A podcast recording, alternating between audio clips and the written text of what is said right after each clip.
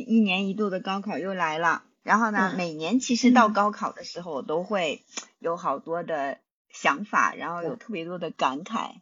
正好今年正好有这个出口啊，满足一下我叨叨的欲望，也是一样。就是我记得我当年参加高考的时候，呃，有两个时段特别痛苦，一个时段是在一模、二模、三模的时候，对吧？那时候就是特别嗯忐忑自己到时候到底能考一个什么样的学校啊、什么样的水平，怎么着的？那时候特焦虑。完了就是这个报志愿的时候，其实真正考试的时候没有那么焦虑，因为因为考试的时候就是已然这样了，反正你也做了准备是吧？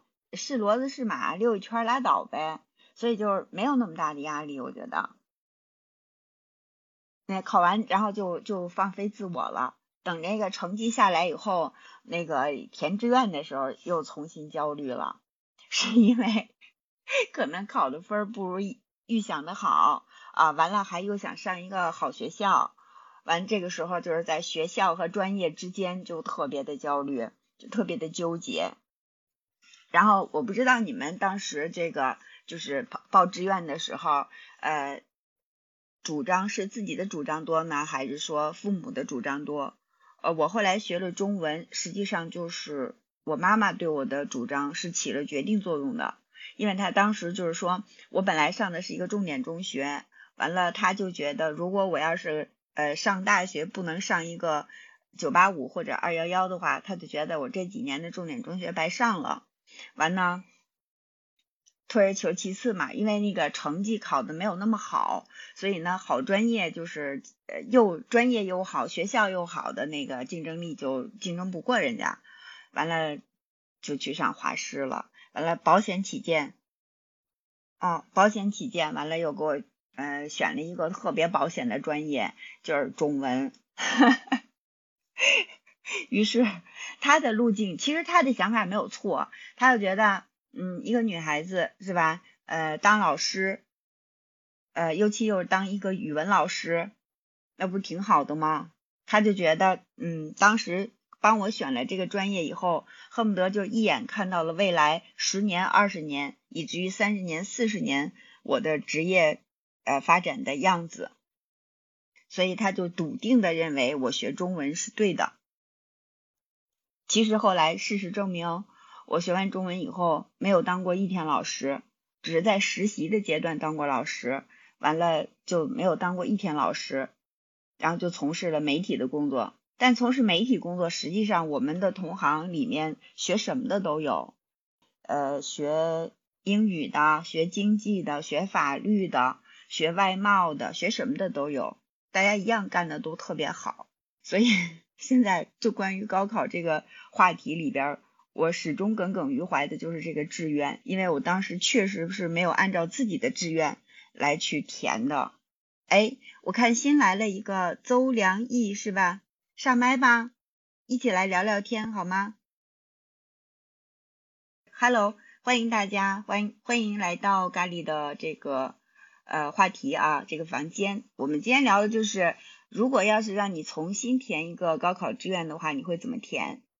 完了，你当初的选择到底是你自己的意愿多一点，还是父母的意愿多一点？你选择的专业对现在的人生有什么样的影响？对，大家都上来聊一聊，看一下我们当初 那些青葱岁月。对对对，阿 K，你是学什么专业？我是，其实我当时呃高中的时候是艺术生，我是学画画的，但是现在那大学呢？大学的话是嗯会计。我的天，哎，你这个就属于那个爱好和专业就是差的比较远的那种，对吗？对，当时我是什么？我真的是很很很差的那种。其实我好多同学，他们现在就是啊都还蛮好的。都是学设计啊什么的，但是我完全就完全不一样，而且现在我也完全跟设计没关系。你看我有是什么呃园，就是那种园林啊，然后有那个室内啊或者什么的，全部都是往那个方向走。要不然就是最那个啥的，也是开了那个补习班，你知道吗？就很挣钱。本来 他本来。就是在在我们那个县城大学毕业了之后，他就哪儿也没去。他在高中的时候他就开始开补习班，到大学之后就开始当家教，到后来就各种的，反正我我说我现在是我们那儿混的最差的。那在干啥？我说电商电商。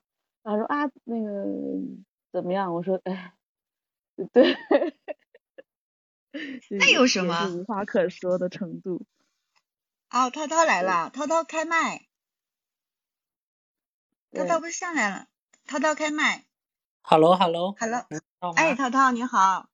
哎，刚才搞的那个、那个、那个什么主播认证啊，我一进我进不去。你不用那样，不用那样。来来来，我们正好涛涛来了，我们正好可以继续聊我们的话题。T T，你可以把你的话题聊完。哦，对。刚才说半截，不好意思打断你了。啊。哎，没事儿没事儿，就是说。其实，当时 我觉得如果再那啥的话，我应该好好学习一下吧。选专业的时候可能也会认真的，不会那么那么玩的那么那么对不认真，就跟现在一样，就这种性格可咋整？就是我们都有过悔不当初的感受。如果要是比如说妥妥的，就是呃专业随便挑是吧？呃九八五二幺幺学校随便选，如果是那样的话，那可能到现在再聊这个话题的时候，就不是现在这样的充满了一些遗憾和那个小纠结了，是吧？当然了，人生没有如果，对吧？也不可能重来一遍，所以呢。所以我就觉得，就是可能是我们会在未来的人生路上不断的再去付出更多的努力，来去修正一下当初的选择，但是也也倒不必要遗憾，是吧？那个涛涛涛，你可以聊一下你的这个心路历程啊，你现在都已经读到博士了，就是你这个专业选择上啊，心路历程就是博士是一个很大的坑。没事儿，不要千万忽悠，千万不要轻易忽悠人进来。不是，是这样的，就是我们聊的是专业选择嘛，就是你看本科的时候，就是比如说你到了硕士或或者博士的时候，可能你的专业选择你就不会那么纠结了，因为你目标很明确，对吧？你从事研究，但是真正特别迷茫，就是选择未来方向的时候，就是本科，就是高考填志愿那会儿，对不对？你要是说那个从选志愿开始吧，呃，我本科学校也不算太好，怎么说呢？当时，呃，也是当年身体生病啊什么的，影响了一年的状态，呃，考了全班的倒数后几名吧，然后上了个二本。当时就想是去哪儿呢？是在我们省里边离家近一点呢，还是去一线城市或者沿海城市？当时有过这个纠结，但是后来呢，就是想着，反正我还想读个研，所以说呢，就在我们本省选了一个学校，河南理工大学也不算很差，就那样去去了。嗯，现在感觉吧，嗯，选学校还是，嗯，应该选他那个接触机会比较多的这样的学校呢，它可以给你带来更多的这个视野，而不仅仅是一。些落后的老掉牙的专业基础知识那些东西，说白了，嗯，我在北京接触到的本科生，像北理工啊这样的学校，他们出来的学生，比如学我们计算机专业的，都觉得，嗯，学了对社会上没有什么帮助，还得去参加实习才能更快的进步。但是如果是在一个偏内地，然后没有什么呃经济上的优势，或者说没有地理优势的一个学校，那他想拿到这种机会，我感觉是非常非常困难的。像我们当时，呃，学校里头大二大三有学生呢，想出去赚个钱，打个那种暑期工。我觉得在北京的学校，一般都要去考虑，呃，找哪个学校，其实找哪个单位实习啊，或者是呃，走一走看一看啊，然后去接触点新的这个呃东西吧。但是在我们那儿呢，他们竟然去。厂里边打工，或者是干脆来北京当保安了，给我笑的呀！我说那样你就是实习赚了几千块钱有什么用吗？所以说我感觉像我们那个学校是在河南西部，在焦作市那个地方呢，嗯，又不像郑州有个十字形的铁路，那个地方会非常偏，就算有比较好的老师愿意拐个弯过来，也是非常非常稀少的，所以说我们就感觉没那个机会。这是我当时就是选错了学校，我感觉是选错了学校，这么一个嗯体会吧。反正后来呢，去研究生的时候去了长沙，他那个学校还是挺好的，嗯，国防科大那边嗯，就是他们的专业水平啊，老师啊都比较好。然后呢，特别是呃，可以给你一些这个接触到不一样世界的这个机会。我感觉这个对接受本科教育和研究生教育非常重要的一个点，因为你没有这个视野的话，你连努力都不知道去哪个方向。这个对小孩子来说非常要命啊。嗯，也就是说，就是在选择学校和专业的时候，尤其在高考，你会现在用你自己的亲身体会，会想建议他们后面的学子，就是学校比专业更重要，对不对？我是感觉呢，你如果没就是特别有兴趣的一个方向。比如说，你就特别喜欢航天，或者特别喜欢物理，非要去那个学校，然后呢，呃，其他的那个地方你又拿不准，然后有没有特别感兴趣的一个领域，那你就奔着这个，呃，开阔自己的视野。我觉得选地方，然后选学校，然后比当前来说选专业还是更重要的一个事情。嗯，我理解你的意思了，就是比如说北上广深。是不是？或者是一个发达地区的，比如说苏州，或者是杭州这样的地方。然后，如果要是能够结合好了学校和专业，那就更好了，对吧？对。就是你你的观点是，就是发达地区肯定要去，因为信息量不一样嘛，对吧？然后我们接下来时间看看其他的朋友在在线上的朋友来开麦吧，发表一下自己的观点。平涛阁，婉婉。宿醉，Hello，Hello，哎，Hello，你说填志愿有什么那个？这个倒我感觉影响不太大，但是我感觉就是说，可能选城市的时候，如果当时选个大城市，可能会好一点。这这是我的感觉，就是可能对对那个什么专业专业或者是志呃就是。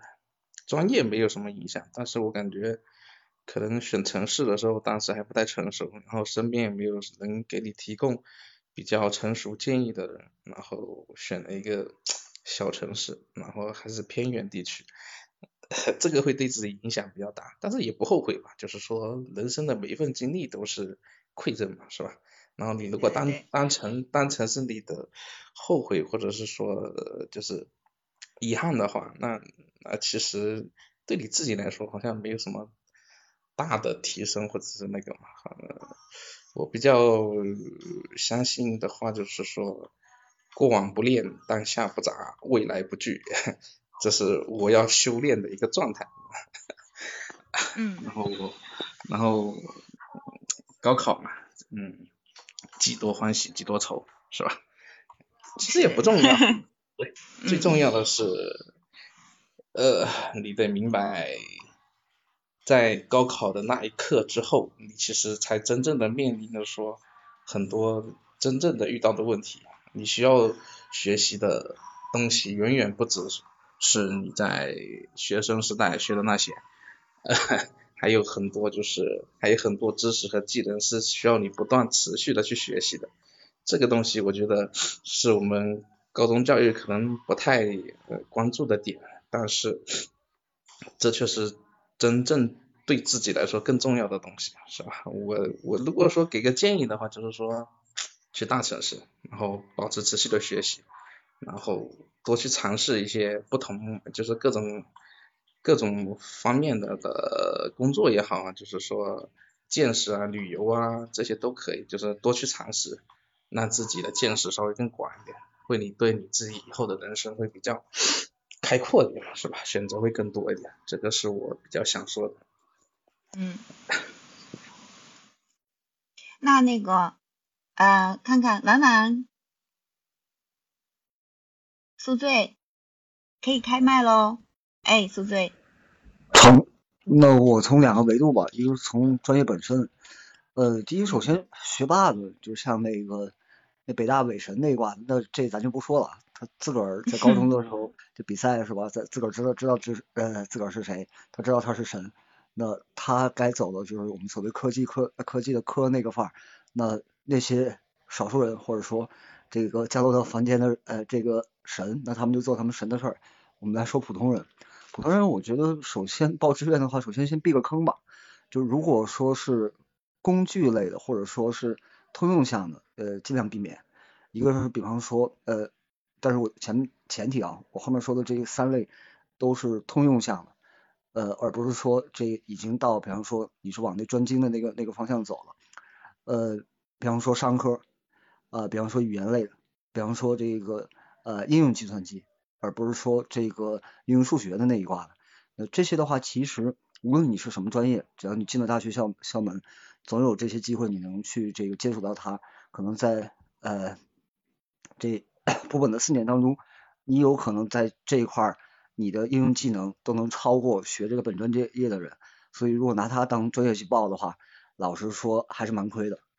然后个人建议的话，会是比较容易，因为。我刚才说那些都其实都是百搭的，就无论这个学什么，呃，未来你去用的时候，都都会用那些呃所谓工具类的这些这个不能叫学科，呃这些专业吧，呃那可能要用一些别人都希都希望你来搭的，比方说这个呃以材料，比方说呃这是在机械这一挂的，比方说这以生物，这是在生命科学这一挂的。比方说以什么，那么这些里面，呃，别人都愿意去搭你的，那么来作为呃本科的专业，然后的话，这那这样的话，你在呃硕士考研的时候，那你可能就有更多的这个方向去来再去做具体应用，或者说你可以选择呃做科研，当然做科研的话，那你又有一次机会向卫生看齐去做科学家，或者哪怕是做这个实验，这个问题也不大，就是验证的话，这也是往这个方向走。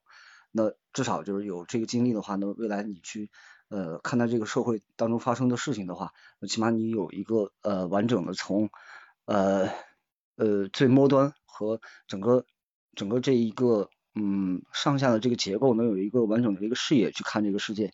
我觉得这恐怕应该是大学，我们先说普本这个大学四年或者说三年的大专，呃，其实最大的财富，那就是说看这个世我们。我们找到一一双能去看世界的眼睛，而不是说这个在高中和初中的时候，真不知道在为什么要去学这个东西，其实就是为那几张卷子嘛。等上大学的时候，这个问题我觉得可以回答自己。然后这是一个维度，还有一个维度就是刚才几位说的这个大城市啊，大城市不是说大城市就好，而说这个大城市毕竟呃。全国各地，甚至全世界各地的这个学生们都会来到这儿，他们带来的会是他们原生家庭和他们原生城市带来的这个城市性格和家庭性格。那这样的话，会让你感受得到这个社会的复杂度，会让你能建立得起来这个社会的社会观。因为毕竟这几年大多数时间你是封闭在这一个呃范围之内，那么跟他们去朝夕相处，那么这个社会会是什么样？呃，人与人之间是。能借钱啊，还是能一起出去 K 歌，还是说能组个社团，还是说你可以这个呃把这隔壁院校的这某位给菜了？我说的菜的意思就是，不是他哪块成这你哎可能弯道超车，你可能你会发现哎这二货那那那破成绩，我我这就一旁听了，我这拿下卷子考一下，我觉得也行。那不行，咱还可以转个专业呢。这现在这个在校园里面这种机会会越来越多。那这两个合在一起的话，一是前面说的这个专业的那三个层面，二是呃把自己当成一个要准社会人来看待校园这社会，这两个合在一起，其实校园大学校园可以供你发挥，供你跟呃你大一和大四跟别人的大一和大四完全不一样的机会，其实是非常多的，不一定一定要等到出校门的时候呃再去被社会选择，其实呃这个这个地方教你最多的是。呃，你如何去选择？呃，你如何去来建立自己的这个思考的逻辑和思考的模式，而不是说像初高中一样，这个老师就是一打气筒，你就是那个被填的鸭子，哐哐给你填啥你就你就灌进去啥。那大学四年最重要的是用好你的选择权。以上。嗯，棒棒的，棒棒的。那个婉婉，还有就是刚刚进到呃直播间来的，我刚才邀请过了啊，看看还有谁。来，我都邀请一下。哎，你好，婉婉，你说。我我来当倾听者行，因为我真的还没考上过。嗯嗯，所以没那也可以啊，那也属于一派，那也属于一派。嗯，这英雄不问出处，不是说非得那个大学怎么着了就就就是好，对不对？呃，对对 对，但是你也可以去发表一些自己的观点嘛，比如说未来你的孩子高考的时候，你会怎么去考量这件事儿呢？哦，未来啊，未来我觉得，嗯，考文科会好一些，就在我的想法里。啊，文科，因为我本身我是文科生，呃，是就是当时，嗯，对，我是学中文的嘛，完了，嗯，但是我如果要是重新再选一下专业的话，呃，我觉得重新填一下志愿的话，我可能就会任性一点，我会选选择北京的大学。真的是，我特别赞同你们刚才说的，就是在不同的地方，然后不同的大学，它整个的学学校的氛围是不一样的。就是你专业有可能都没有那么重要。比如我们学文科的，我确实觉得啊，我们学文科的，甭管你是学中文的、英语的、什么地理、历史的、政治的，我认为没什么差别，跟对以后的择业好像没有太大的影响。但是这个学校的氛围，这四年怎么度过？这四年的大学生活能给你未来呃带来些什么？这个很重要。啊，我确实觉得这个很重要。比如说，在一个氛围非常的呃活跃，然后就是嗯触角比较多的一个地方的。或者一个好的学校的话，那你这个四年可以过得非常的丰富多彩，然后可以有很多的社团活动呀，或者是参加各种的这个这个社会跟社会的交往的层面也不一样啊什么的。这样的话，其实四年下来你的收获会不一样。我是比较赞同刚才你们的观点的啊。哎，闲得很忙，来把时间留给你，开麦吧。哎，你好。啊，比较比较好奇。就说是师大的毕业生有多少人去教书啊？是不是所有的都都必须去了，还是就是还是不是必须要去教书啊？呃，真的是，我们那会儿反正就是你可以不用去教书，而且我们当时我们班，呃，我们班我们整个年级一百零八个学生，一有一半的人教书了，完了有一半的人改行了。我当时哦，还是有一半人不教书哦。对对对，因为他可能就跟学校那个不同吧，因为华师吧，它有一个特殊点，就是说它在华中和华南地区还是有一定影响力的，所以呢，那时候我们同学就是当老师的走向会很好，都是去到一些当地的重点中学呀什么的。嗯。然后嗯，还是有很多同学愿意当老师的，确实是啊。完了，另外一些呢，就是比如说，嗯，入伍就是当兵了，完了还有就是那个啊，从政了，就是也不叫从政了，那时候，嗯，就就是反正分到那个机关单位去了。呃，贤君，就是贤君，我给我给你补充两句，呃，现在目前的话，不单是在校生，包括甚至都已经留校当老师了。这读研的，然后这个要么转军军校生，要么转这个直接入伍了，这个比例还是蛮高的。是是是。哦。现在目前这个比例还蛮高，嗯，这个这个不罕见。就是，但是你们学工科的，我想问一下，就是你们学理工科的，呃，毕业以后，呃，从事的专业应该是跟你们的专业相关吧？从事的工作跟专业相关性会比较高吧？是不是？呃，基本上的话，这个学的是啥？都是一半一半。工科可能会好一点，理科其实不一定的。对，理科真的真的不一定。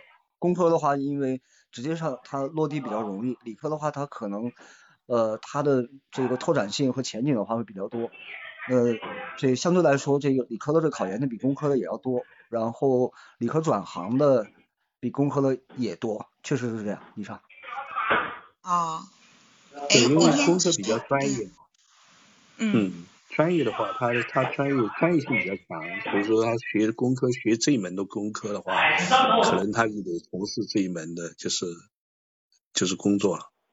嗯，是，你看我们学中文的，呃，就是 我们同同学的，现在大家同学干什么的都有，呃，有在部队上的，完了在部队上转业的，到了地方上就是去到呃一些机关单位哈，呃，做公务员的。完了，还有就是，呃，有很大一部分人都是当老师，然后就是教而优则仕的那种，就是当老师，后来走上管理岗位啊，当校长什么的，就这种。呃，还有就是 从当老师后来转行做。一般是你说的一般是男老师吧？嗯，男女都有啊，男女都有。女女老师也当当领导的也挺多的，因为因为我我这边因为我遇见过，因为我上学的时候，我上小我上学的时候，小学中学都有，就是男老师过来的话，基本上就是基层走走上两三年，然后直接就去做管理，去做主任或者调到教育局去做管理。啊。然后是。然后刚才听你们说，我因为我之前也想也也比较喜欢物理，想当物理老师来着。就也看高考志愿的时候看了一下他们那个很多师范嘛，他们其实有有特招的，就是你就像跟公务员差不多，就是把你招过来之后，你要你要服从安排去去那个边远，去新疆、西藏、那个西南去去当几年的教师。定向直编的那那那个时期哦，对对对，下来，哎，有那。然后如果如果如果你愿意的话，他们就可以说是分数线可以降一点或者怎么样，就给一点优优惠条件让你招进去。一般一般会考这个的是让一般我我我上大学的时候也有这个东西，就是说你毕业了去毕业一毕业一毕业还有一年的时候，导员会过来来我们宿舍给大家说有没有有没有想去边区支支教的呀？啊。直接出来之后，出来之后条件好的会给你直接安排一个这个回来之后跟那个当兵差不多，回来之后给你安排一个转岗，或者说算你这个公务员，你如果是考公务员考上岸的话，提前把那个你支教的经历可以算作加分项，啊好弄一些，对，会有一些。哦，是这样啊，那个当时我们同学里边。当老师很多，就是他们还确实挺喜欢当老师的。我觉得，就是从毕业实习的时候就能看得出来。我是在毕业实习的时候，就是就实习了两个月，然后过了两个月当老师的瘾之后，我就深刻的告诉自己，我当不了老师。而且就是这确实，因为我们因为我们学校是工科的嘛，就是你你工科你学的好的话，是有单位你就啊，对，你有很多方向的，对对。对你签不上单位的话，他们就会愿意去有有的愿意去转岗去从军，或者是去当呃去职有想当公务员的就去就递向这个去直接啊，有些觉得想回老家的就公务员或者去当老师，就是基本上是这样。对，就是其实从现在看来啊，就是呃选学校，其实专业可能不太。真的能改变你的这个人生际遇，是不是？呃，就我说本科啊这个环节，但是选择学校这个好像还真有可能。比如说从一个地方到另外一个地方，这个选择的时候，它有可能会改变人生轨迹，是吧？你比如说你是外地的一个同学，但是因为上学你考到了北京。完了，就在北京，也许你就有了更多的机会，然后因此而留在北京了，那肯定是一个人生的比较大的一个转变了，就是对吧？我就不举具具体城市了，啊，有那么一个省会城市，是这个全国省会城市，这高校最最少的。然后如果拿这个城城市跟这个北上广深相比的话，那确实是，您要真考到那边去，只有那两三个高校，您连流窜的这机会都没有。但是您但凡在北北上广深或者或者浙江呃或者在杭州，那你想这同类型的不同类型五花八门的这这院校，你总有同学在那儿吧？或者说你总有这其他的这你你去流窜一下，你去哪怕你进这校门，你在刷校园卡的时候，你提鼻子一闻或者你抬眼一看那保安就跟你们学校那就是不一样，更别说的话，你再冒充你那那那高中同学再去参加他们社团活动，再去什么两三个之后，然后你就会感叹。哎呀，原来我喜欢这儿不是因为他们这儿食堂大妈手手不抖给我多打了一 道菜，他们这儿跟我们学校真的不一样，我真的喜欢这这儿真的不一样。呃，这个确实是。那如果说嗯这个院校少，这个特别是那种高低梯梯度这个差的呃不是那么明显的城市的话，你不会有那那么强烈的感觉。反正那会儿我觉得大一大二的时候，因为那时候那会儿那那阵已经读书，光窜去了，然后窜完之后，哎呀，这家也好，那家也好。那个，反正我觉得我在武汉读书也挺幸福的，因为武汉那么多的高校，是吧？在全国都排名前几位的这个高校多啊，而且呢，就是它是一个这个中部偏南方的一个城市，所以它的景色，像我这北方孩子到了南方以后就觉得很新奇。然后，而且那个武汉的学校还特别光武大有樱花儿，不光五道有有有有樱花对我们学校还有桂我们学校还有桂花呢。就是每个学校它都有特色，你比如说民族大学，哎呦那一片的那个湖和那个水山特别的漂亮，呃，还有那个反正就各种吧，就每个学校都有不一样的风景，就是就像你说的，串大学都串的特别有乐趣，乐此不疲那种。是，甚至那啊会儿就是说学校里面，比方说有汇演，或者说有那种小范围的那种那种呃学生宿舍这这那个房顶上了，这也不知道谁告诉说好，今儿晚上谁要谁要那唱歌去，就三四个人就奔这个，好家伙就去了。然后我这边是叫逃血，那边万一查寝了嗯我就查不死人，他这边多出一人，然后我睡哪儿去，这都不管，这事儿不重要。是的，然后那个各个大学之间学生会还没事搞点活动什么的，他们好多那个理工科，你你像什么什么华中科技大啊什么的，他们那会儿就特别愿意跟我们华师呃搞互动的活动，因为我们这属于综合类，但是不是师范院校嘛，女生多嘛，可说是。然后对，然后就是反正每嗯都还挺热闹的，特别有意思。但是我们那会儿，说 您您您说您说，对不起，不好意思啊，您说女生多，我就想起来，现在理工科我上学那会儿比例都是男女比七比一左右吧。我们嗯 本科是七比一，然后到了长沙之后呢，大概是十三比一吧。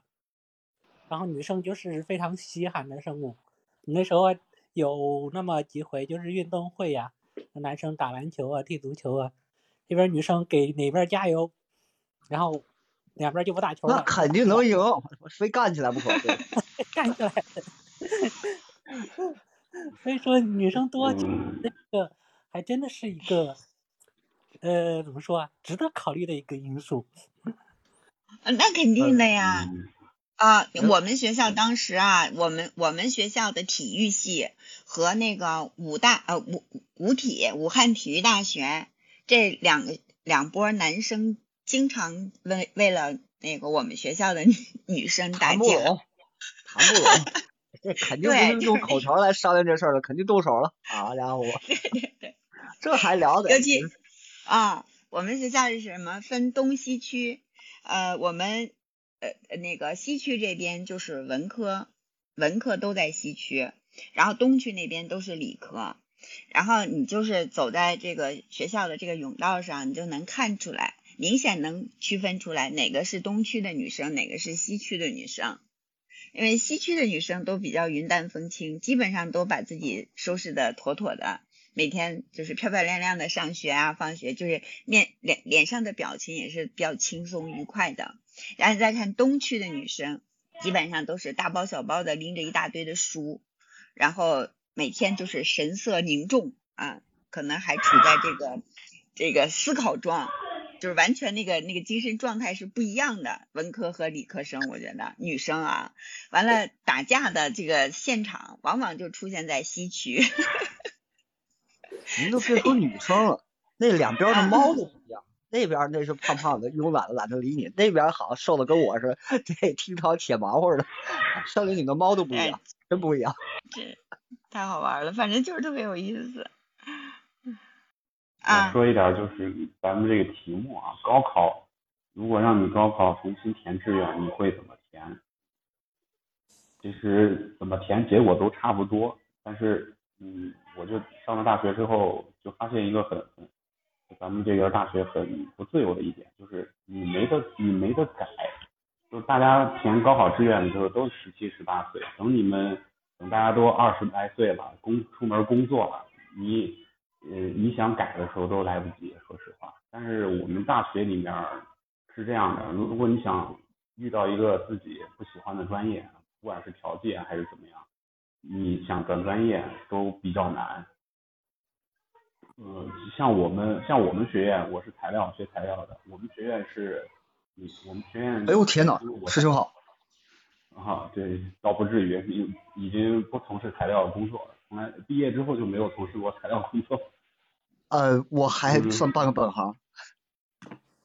就是怎么说呢？就是像我们学院，因为我们学院我上大学那阵儿的时候，一四年学校扩招了，然后学校的资源什么跟不上。您您您等会儿。这个。您是零四年还是一四年？一四年。不是，那您得叫我师兄。师兄好。我是五六年的。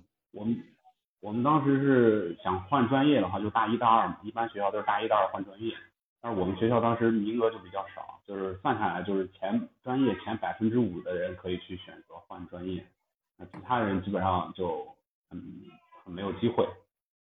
就是如果其实名义上是给了你转专业的机会，但是面对于这个需求来说，就简直杯水车薪。就是即使即使你大家都十七八岁的时候填志愿的时候，其实没有你不会想到什么行业啊，不会考虑到太多，这都是你通过多方去了解的，还不一定这些信息能够给到你真正的帮助。我记得那会儿多数是老师和家长就大概说两句，然后他们说那些我们也听不懂。然后真的是稀里糊涂报了，这这报的专业和这个学的和最后进入到社会这三卦就几乎是完全不搭界。对，就是你当时想转转不了，这其实就是你填志愿的那一天，你如果是就填错了，你后面很难去改，对于普大部分人来说很难改。如果是还像我我学校那时候百分之专业前百分之五才几个人，他们可以转专业。就是他不喜欢这个专业，然后他想换专业，但他这个专业学到最好了，他才可以转。那对于其他的学的不好的，但是想转个专业吧，给自己未来怎么说准备做好准备的话，他基本上就不可能了。那我我我有时候就想，因为我有时候当老师，所以说我会去那个时候我还想说投师范，但是没上。我对师傅教育这个还算有一点了解。嗯，我知道的是国外的教育起码是这样的。不说课程了，就是说，比如说你是你要学一个什么呃专业，你进了这个学校，专业只是个名头，公共课什么课，你只要你毕业的时候，你按照他那个学的这些什么选修必修你去做，呃，学校会，只要你这个分数达到一定要求，他会给你给一个，也就是说你进来的时候，比如说你进来的时候是一个材料的，你可能毕业的时候你是一个。半导体，呃，说或者高分子，也可能是什么生物合成。你这个呃，这块这块我大概说一下吧。这块的话会是这样，就是说基本上这个欧美的话会是类似的。那我们先不说就是他们传统的这个大学，就说现在的现代的这一个教育，它会分两部分，一部分所谓的基础课，基础课的话基本上呃它也也有文，但是它的文的话会加一个神学，加一个法呃法学，这两个会比较重的。然后的话，理工的话，那么在基础课的话，基本上会是一样，也就头两年。然后的话，你后面才会会去分小专业。当然你在申请这个学校的时候，那个呃小专业其实已经给你挂上，但是那个不重要。那个在你基础课，只要你基础课学分都打够了之后，然后到你这个专业课的专业的时候，你随时可以调，甚至你可以 cross，你可以比方说你本来工科的，你可以加呃商商科，你可以加那个本科的，这些都可以，人文的这些东西都可以加进来。这个都没问题的，但是基础课的话会有大的分别，呃，但是基础课必须过，那个时候是确实确实比较重要。那那会儿的时候你要关注两件事，第一的话就是说，呃，基础课过了之后，呃，在美国不行的，因为他学校他分的，呃，包括这个公立的，包括私立的，包括是否藤校。但是在欧洲的话，甚至你都可以跨国家，你只要基础课过了，那其他那个学校认你，你可以专业课可以完全换一个学校，你只要入门就行。只要进大学门就行，呃，这就是这个呃，美国大学算是没那么松，也是够紧的，但是这个呃也算是延出，呃欧洲的话是送进延出，甚至说你十几个学期读不出来的那都有可能，但是你可以各个大学去跳，这个机会还是蛮多的。以上。对对是这样，但是嗯，像我我们上大学的时候都会给你一个教学的这个计划书，就是你一上大学，你的这个大学四年其实怎么安排，其实完全定了，就除非你是转专业，或者说你稍辛苦一点，这个你不辞辛苦修个双学位什么的，就只能走这样的路，就是选择其实不多，就是基本上就是你高考之前，你高考的时候填了志愿，你基本上后面这三到四年。基本上是确定的，你要花额外的功夫去，如果你对这个专业不喜欢的话，你需要花很大的精力去选转转专业，或者说你哦，如果像某些工科还好，因为某些工科会有一些呃比较有含金量的一些证儿和一些比赛，你可以去参加，这样你毕业的时候有有大概率的机会可以去转行到你心比较喜欢的行业，呃，但是也但是其他专业就不一定有这个机会。这个的话，我稍微展开两句吧，就是说，毕竟就是现在这个除了高考，或者说高考以后可能还会有机会。那高考的话不一定一定要参加国内的这个高考，然后包括港澳台，包括国外的。然后的话，在国内的大学大一、大二的时候，呃，仍然有非常好的机会，会有国外的这个学校可以去看。然后甚至这个普本毕业，甚至这个读研考研，甚至这呃都可以有其他的机会去看，就是。那因为我还是这么说，就像前面我们已经说了，就是哪怕我们在一个城市里面，我们都可以跳到别的学校里面，我们提鼻子闻一闻，拿眼睛去看一看，呃，更别说的话，这城市甚至这国家，我们都不是一地球村嘛。对于年轻来年轻人来说，对对于高等教育，全世界它都是开放。呃，我说这话不并不是说这个这这家里有钱啊，因为像以前是因公，现在这基本上这个因私这出国的为主流，其实。免学费的这个国家和好的学校并不少，这基本上基本收呃基本收入的这个国人基本上都扛得住，呃那其实有第二次机会，就是高考之后之后第二次机会去来达不到逆天改命吧，但至少说给自己第二个机会。如果想聊这一块的话，我和贤菊我们俩都是呃我们都是中途出去的人啊，以上。对，这可能是我大学的，反正我我感觉我大学四年就比较挺压抑的，因为我们是在一个呃山山沟里面的一个新校区，就是他们把这个这个工科的这个，因为工科我们这个设我们就是一些重工业，涉嫌涉及一些这个实验场地，他把一些实验场地和这个配套的实验的设施放在了这个偏远的这个。山口里面，然后我们这个工科这大国重器啊，这直接国军工、国航天了，好家伙！呃，倒不是那个，我觉得也是，嗯，我们是建筑类，我们是建筑类的那种，哦好，建筑类的学校，就是呃，这其实也也校名我就不说了，就是我身后就是离我离我挺近的一个地儿，就是那个金野生保护动物园，在 OK，在西安的，在西安的那个终南山山脉。出门就是葡萄园儿，就那种地方，就是我我们就你们说的这个跟旁边的女校联谊，那个基本上不太可能，因为我们旁边是西北工业，也全是男的。西北工业，我知道，天呐，我这您这高山仰止啊，我天呐，这现代工业之父啊，天，这这厉害，这厉害。我我我们反正我上了四年大学就在山沟沟里面，就上了四年。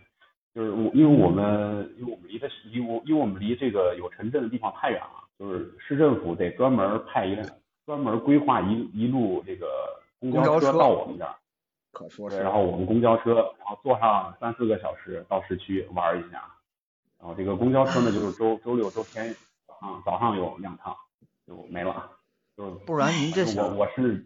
来一口热热干，就是那个叫什么油泼面，只能吃食堂大妈做的，好家伙，羊肉泡馍，俩礼拜都吃不上，好家伙，这难。所以说我对我对大学这个体验是真的真的很很很差，反正就是反正就山沟沟里面待了四年，体验挺差的。因为我我毕因为我毕业的，因为我去上学的时候，那个房子还在修，路还在铺，旁边都是工地。那你们学校的女生一个个都是大熊猫，比大熊猫还珍贵。呃，因为我们学校我们学校男女比例是七比一，而且还行我们是还行，没没到那我们这边是，我们这边是理工科发家的，招生的时候女女生比例本来就挺少的。嗯，因为我们因为我们学校的话是有，因为有一个比较有名的文人就是贾平凹，贾平凹当过我们学校的这个这个文学院的院长，所以那个那一段那一段当过一任的院长，所以我们学校还算有点文科，吸引了一点人，要不然的话我们学校文科呃招不到啥人，也就没有不会有更多的女生。哎，闲得很忙，你学的也是理工科吧，是吧？嗯，他算是理 我是我是是是在那个四大坑当中的一个里头，天坑生化环生化环材四大天坑。哦，这样子吗？我还不了解之手，讲讲讲啊，嗯生物吗？嗯，对的，生物嗯，环境，呃，就是化学呃化学，材料，嗯，然后这个就不这太有太多东西可以说了。对对对对，哎，这个可以聊聊。嗯那不是说，哎，你看像我这种文科生啊，我就觉得生物这个专业好高级啊。这不生物工程啊，什么之类的，什么干细胞啊什么的，这不都是生物这个领域的吗？不是应该是江波过来的吗我？为啥是坑呢？我我我考大学的时候就是跟你想的一模一样啊，我觉得可以这种，那当时想的是啊，怎么样是叫什么？那个上面可以就是啊接个什么什么什么什么苹果，下面可以这种呃有个什么萝萝卜，对，然后这个人上可以学牛人顿接接苹果，下可以学那谁种给萝卜。那个对对，然后这这个这个在人身上插根翅膀，怎么样？这个马身上插根翅膀，这个是都都非常美好的这种呃想法前程啊。所以说当时学的这个是学的遗传，那做遗传的话就专门做这个事情，就是希望能够就是把这种什么什么啊，让人可以就是弄个人工鳃，对不对？所以可以在水下游泳，放个翅膀就可以在天上飞。那老哥选然后选错专业了，你应该选去西北农林，那估计是更更更符合这个条件。嗯，但是后来发现这些都是我们高中那这些东西都是泡影。我们嗯，高中学校这个这个出来那受 哎，受那个就是这种这种科普科幻小说的毒太深了，哎呀，所以因为我刚才很不幸就想说掉掉入这个坑里头。嗯，我刚才想说就是你说我因为那个市一工啊，市一工是河南出来的，河南，并且嗯。刚好我读那个高中呢，就是学长市一工，就是我们上高中的时候，就天天在校史馆里边看到他，然后老师们就拿嗯。他例子、啊，当时是清华大学的生命科学院长啊，然后国际上的大奖对呀、对呀，然后就激励我们，所以实习工有一个名言，读啊大学不是为了找工作，所以说，所以说你们读大学这种跑去找工作的都是这，这这都是些 loser。完了，这可说是，不是，但是贤姐，实话实说，您那会儿那个那遗传那会儿，确实那是风口浪尖儿的时候，这还咱这真实话实说，这其实说这这科还是技这一挂的，还是真的是分神去当科学家，像咱这样的人就当个技术员就完了。这这此处这句话嗯，只我特别认有掌声，别的什么都没有了。嗯，那个，所以我这个话题在设置的时候，我压根儿就不想跟那个就业，呃，搭上嘎，因为一聊这个，我觉得大家可能都好多眼泪啊，所以我们更聊的是那个比较，办法呀，就是哦对对怎么说，你今年的大学生，今年的大学生毕业都一千多万了，就是就是就说这一千多万大学生都是赤子之心，都想报效国家去做科研，也没有那么多岗位啊，还还得好好，大部分人还得说是我没有不从事这个自己所学专业的事儿，还得考虑吃饭的问题。吃饭吃饭之余，从进入校园开始，开始做一个开心的人，我倒觉得这事儿比吃饭，不能说重要吧，但是但是说如果是应该比较容易吃饭，嗯，我觉得开心的人比较容易有饭吃，嗯。对，开怎么说呢？你假如是你没有你吃不饱饭的话，你怎么样也开开心不起来。你吃饱饭以后，我可能有饱饭吃。我们我们说这个生化环 材的这个这哲学问题，很多生化生生化环材这样，因为因为我是特别喜欢物理，化学还还一般般。就是我们当初这种学理工科的人，我不差，我化学不差。对，就是学学理工的人啊，多少是科幻看多了，就有那么一点那种怎么说？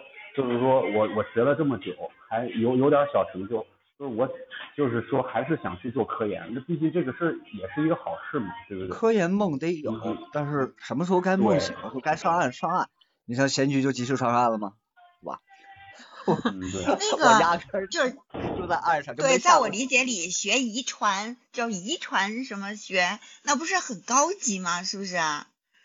那个，那。那应该是在这方面一直在精进当中吧，是不是？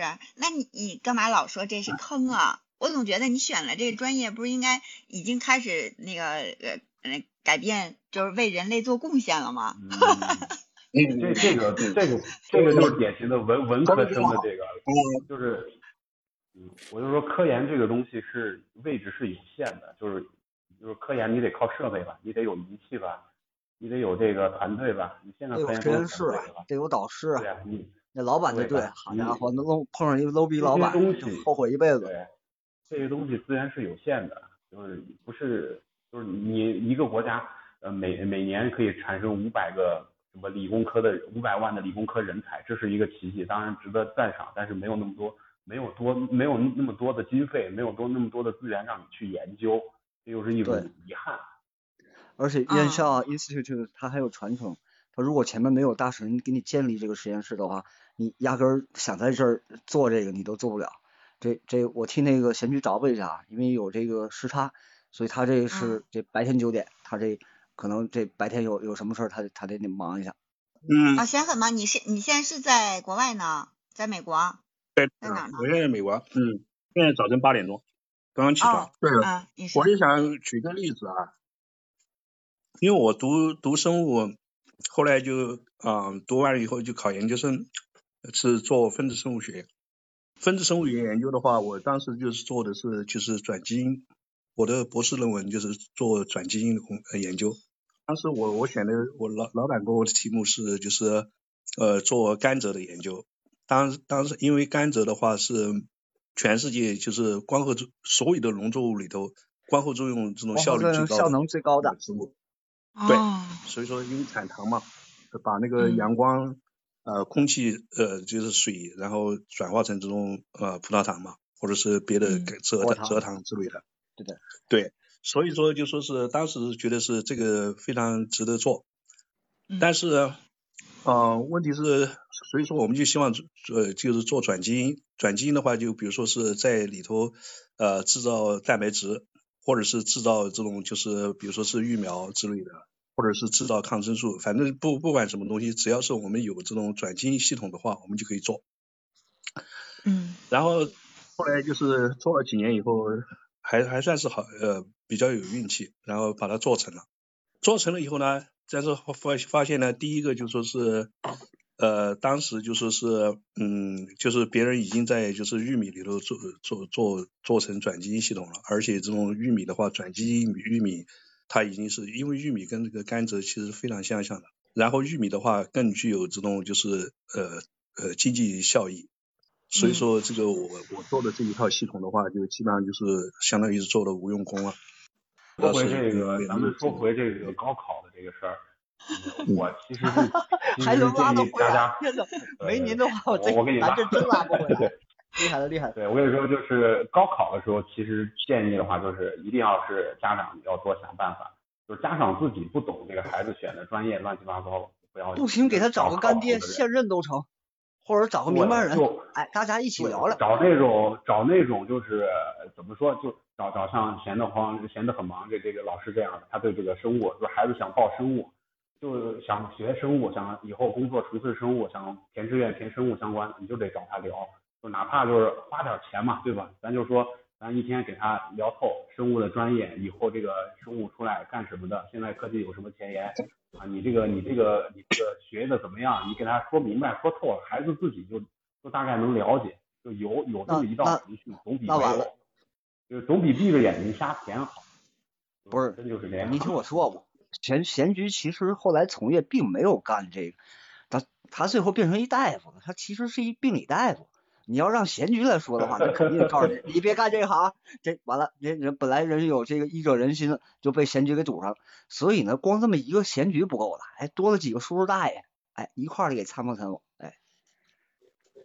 呃，是这样的，就是我儿子的学校，就是他们高中啊，在高中每年他都有一天啊，就是作为一种所谓的职业职业天，这这一天就是专门谈职业。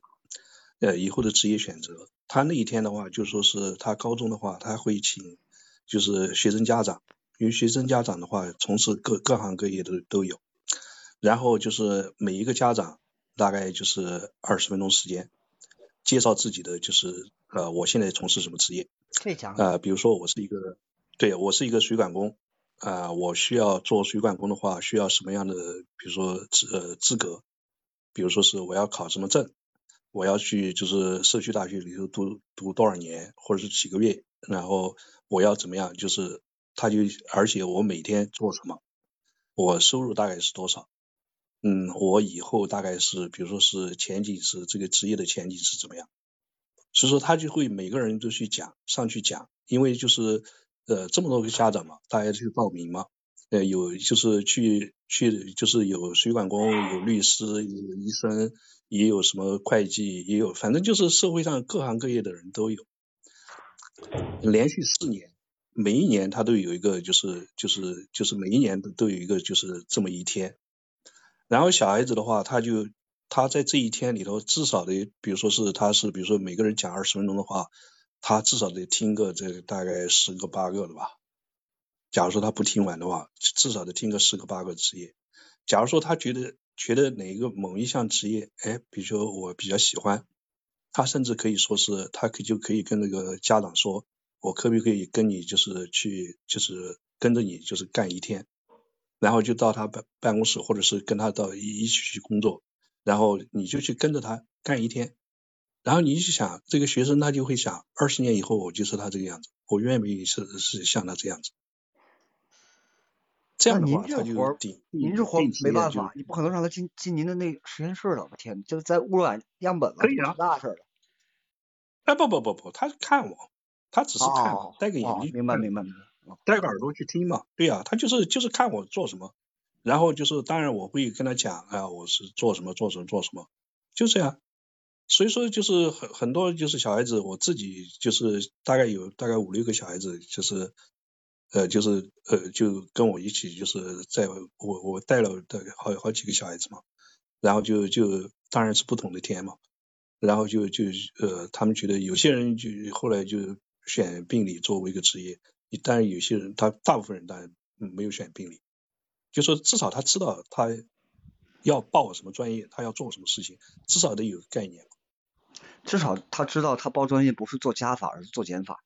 他要减到百分之九十九不适合他的，留下那一个正确的，就是哪怕在您这，您就当着减掉那百分之九十九，您就算是对他做贡献。我觉得这个方法特别好啊，至少不是他自己拍脑门或者是别人强加给他的选择。没错，像我们在国内是吧，一般都是家长强加给的。嗯，但是刚才你要看，在国内其实也可以做得到啊，也可以做到。你就有这个请请请多少个家长，然后对的，大家去讲一下。是的。然后我跟着这个贤菊的这个话题的话，我再说另外一个例子。那会儿是我那外甥是高二，他们所谓的这个所谓交换，所谓游学，然后他们学校就是是跟德国的一个学校，呃，他们过去住两个星期，然后德国一个孩子过来住两个星期。就说，这个孩子住他们家，他那个孩子就住就住这我们家，然后那个就住在我们外甥家。然后呢，因为你想，一个高中生的英语那也有限，我那表哥表嫂那英语也有限。然后后来就是经常就是我的去，因为我这不是讲德语嘛。然后就发现这俩孩子差的最大的问题是什么？那孩子已经是法兰克福大学，已经是就像贤菊刚才说的，那你说是进入到这呃一个具体的工作，这个难度比较高啊，美国人能干得出来，但德国人干不出来。那德国人至少他会给高中生开放，说我某一课门课，甚至某一门实验你可以参与，或者说这社会实践你可以参与。那可能一个学期当中给你几周的时间，然后会记你高中的学分，然后这些是记你高考成绩的。那你要去选择是怎么样？那小哥们咔咔咔聊两三钟头，别说我外甥懵了，我也懵了。我说这你们进大学，他都已经知道他要选什么专业了，你这还我这舅舅还给你填专业呢，这要命！你信不信还不知道。嗯，嗯，就是一切都是眼见为实，比什么都重要，关键是，但这种机制本身就就特别好啊。那我们的孩子就是还停留在这种信息严重不对等的情况下呢？就是他对什么感兴趣，咱把这个行业给他说明白，找靠谱的人给他说明白，就他能能能选上最好，选不上也是避了个坑。就这样，孩子起码心里他学的时候选对自己感兴趣，他去学的时候他就热情会高。他知道是他在他在选。就刚才我举的那德国孩子，就是说他他也是，就是德国也有小城市大城市，但他这小城市大城市差别比较小。哪怕那法兰克福那也就一百多万吧，两百万人都没有。但是那二货呢就喜欢法兰克福。好，就是两个学校，一个是看了这个商科的，一个是看了那个法学的，这两边就互相跑，就最后也没下定论。就后来这选哪选哪儿我们也不知道。但是他去法兰克福这事定事儿。那他爸妈也跟他说，哎，慕尼黑不香吗？慕尼黑不香，咱咱家这是吧？不差这个，就可以的。慕尼黑那工科好像，你要不雅琛理工，好，你来来物理，嗯，对不起，我就法兰克福，这事儿我不跟你们商量。然后人家自个儿就周末去了，然后周一周二这那旷课了，然后回来再补，因为这些你跟学校打声招呼你就可以去，这都没问题的。然后一二三四，然后整个这些再讲一遍，然后他的观点当中，他去看教授是什么样，那帮真正在听课的这个学生的这个状态是什么样，跟我们的感觉，当当然我们觉得呃我们作为这。这，哎，中老年人跟他的视角不一样，但是我会注意去看我那外甥，我那外甥恨不得拖着下巴在听，什么玩意儿？怎么可能？你现在就知道，就已经知道你未来大学长什么样，你已经在想这大学毕业之后你要你要干什么了，完全蒙圈，你知道吗？但是我那会儿就只干一件事，全力给给他们俩翻译明白就行了，让他们互相没有障碍就行了。哎，后来这哥俩到现在还是朋友，但是这两挂人就就走远去了。那我大概说一下，呃，那小哥们现在还在读，然后的话，我那外甥的话现在没办法读，因为他后来去澳大利亚，因为当中有两年就是疫情就没去。但是我那外甥后来选择是音乐，因为他本身有一个特长是一个长笛，后来他就选择他这个上课工科理科他都不学了，他还是音乐那一挂。呃，他发现这是他喜欢的东西，然后呃，在国内的话现在有一些教学。呃，今年又回到澳大利亚，他去完成学业了。然后那小哥们因为是在德国，他是本硕连读的，德国没有 master，德国叫 diploma，这五年，他现在是呃第第九学期啊。其实现在的小孩子，比如说现在正在上高中的那些孩子们啊，我觉得他们可能的自我意识嗯已经很强了，可能已经开始再去关注这些事儿了，就是。呃，我家一个亲戚的孩子现在上高二，然后他去年的时候，呃，他从初中的时候就开始自己买来那个心理学的书，自己在业余的时间都用在自己去研究心理学上面去。然后在他去年的时候呢，他参加了一个考试，那个考试那个英文缩写我忘了怎么怎么拼了啊，大概意思就是说是哈佛大学给到的一个。考试就是说，嗯，是心理学专业的，就是你什么水平的人好像都行，可以参加一个那样的考试，好像能给给到一个类似于认证什么的那种。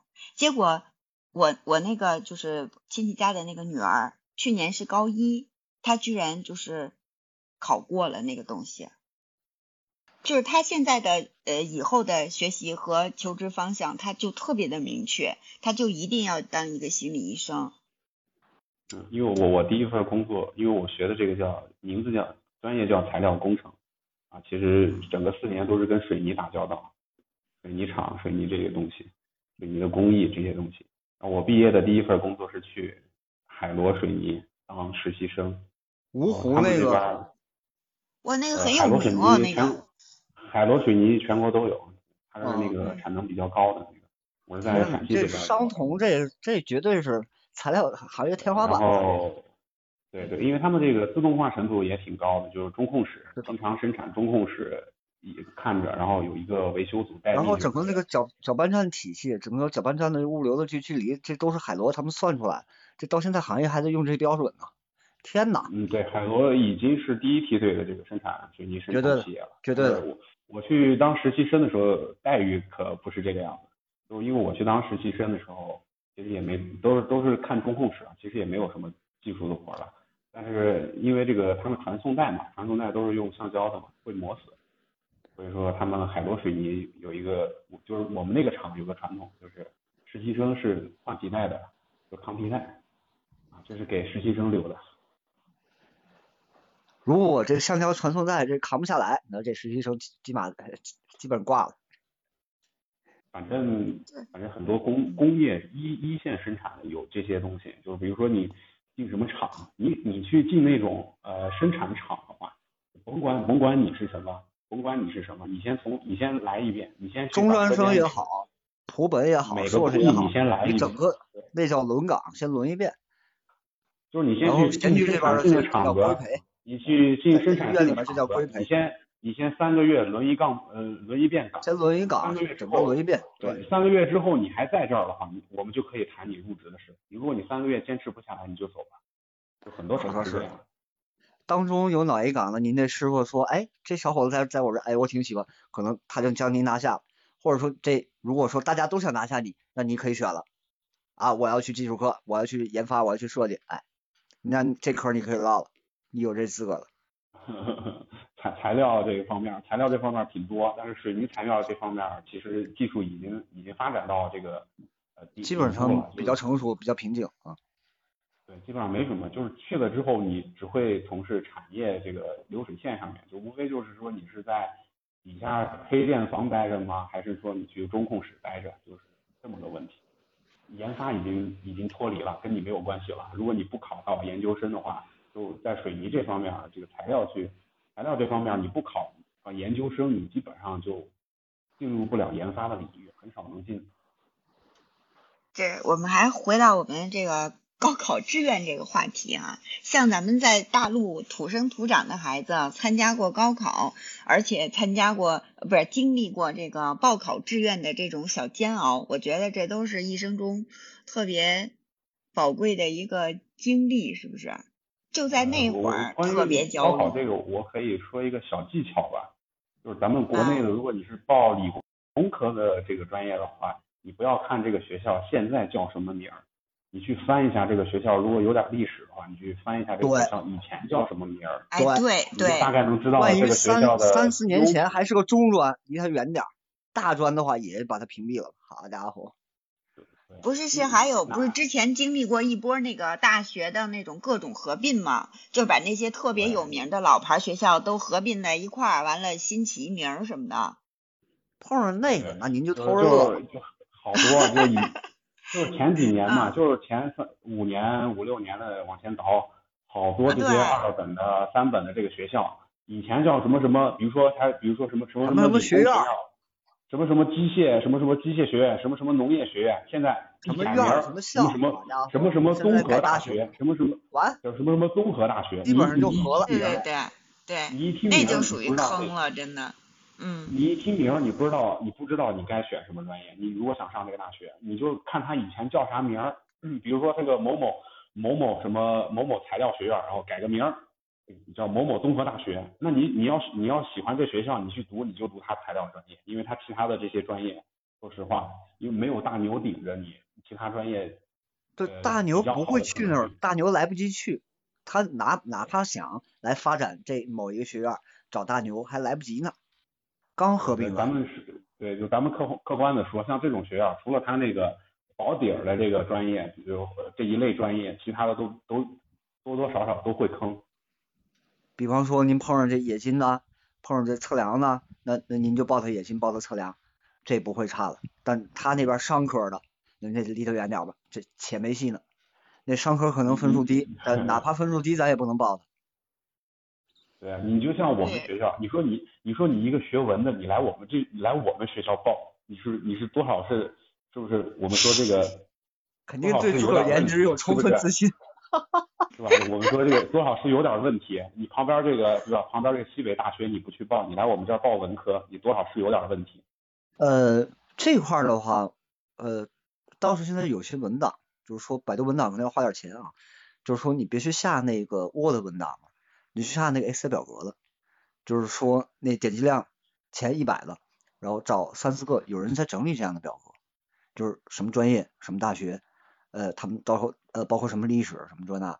这其实呢是有人在为这个他们要做公号做准备的，然后这是他的原始文档，这是他们有抛到这个百度文档上，呃这两年我还真看到过，可以试试看，嗯，有干货，但是得找明白人帮你判断一下，因为毕竟这这大专院校太多，你真让就刚才我们说了，真让长辈帮你去看，长辈具不具备这种筛选和这所谓的这这判断能力，这还。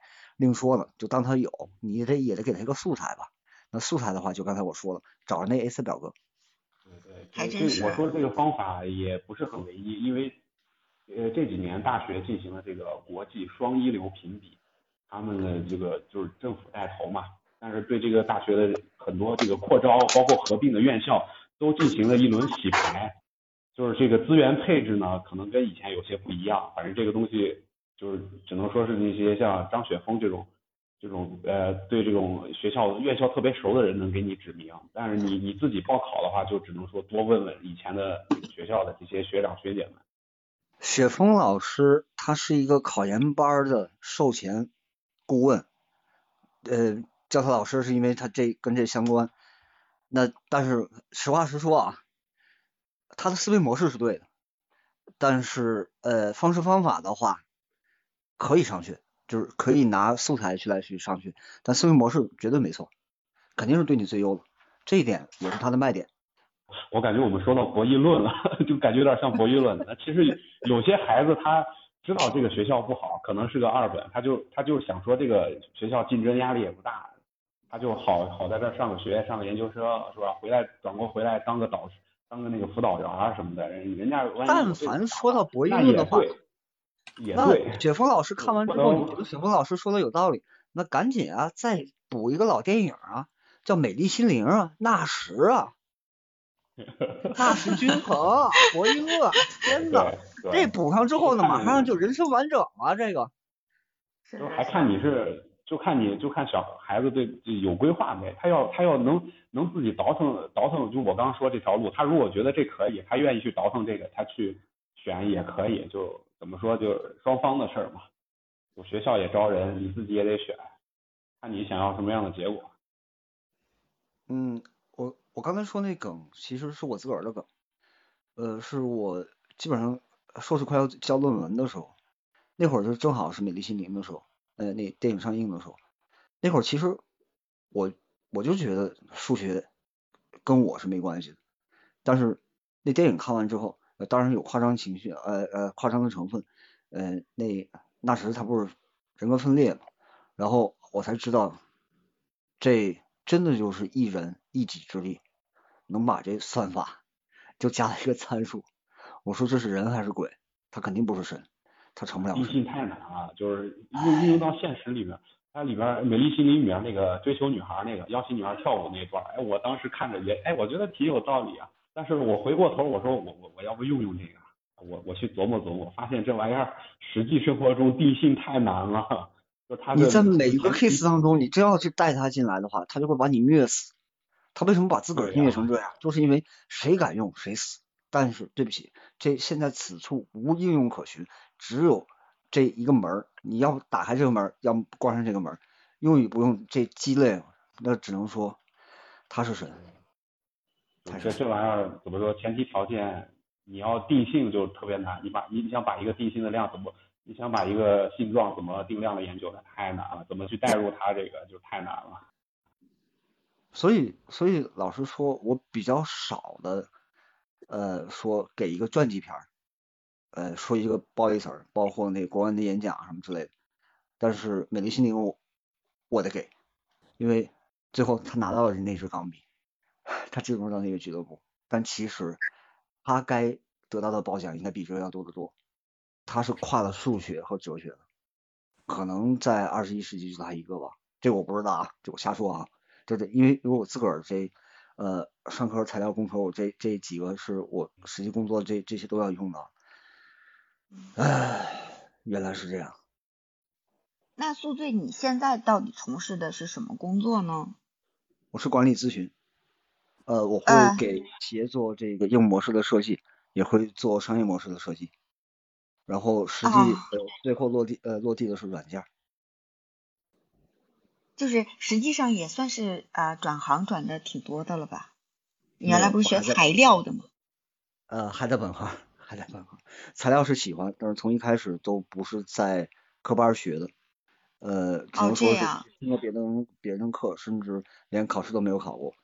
呃，我是呃机械加呃哦商科的 IE，呃就是那个工业工程，然后嗯再加计算机，这是哦学，的。这样子，对的。材料的话呢，那就是 不是你要你要你要做机械的话，你你材材料底子没有的话，你肯定后面你从设计研发那一挂你就没办法，因为那如果源头不行你的本科学的是什么？本科本科学的是资产评估，这是在国内，然后在德国学内学的对啊，在德国学的是 IE，是工业工程，啊啊然后这是大哦。专业，然后小专业是经济信息，大专业就是我刚才说的那个基础的，基础那前两嗯。年，然后后面三年的话是经济信息，就是说白了就是工厂里面怎么拿软件去落地，就说白了，那就是说我这一啊二三你搭出来本科就是，呃，就是一。啊个可以找工作的一个组合方式吧。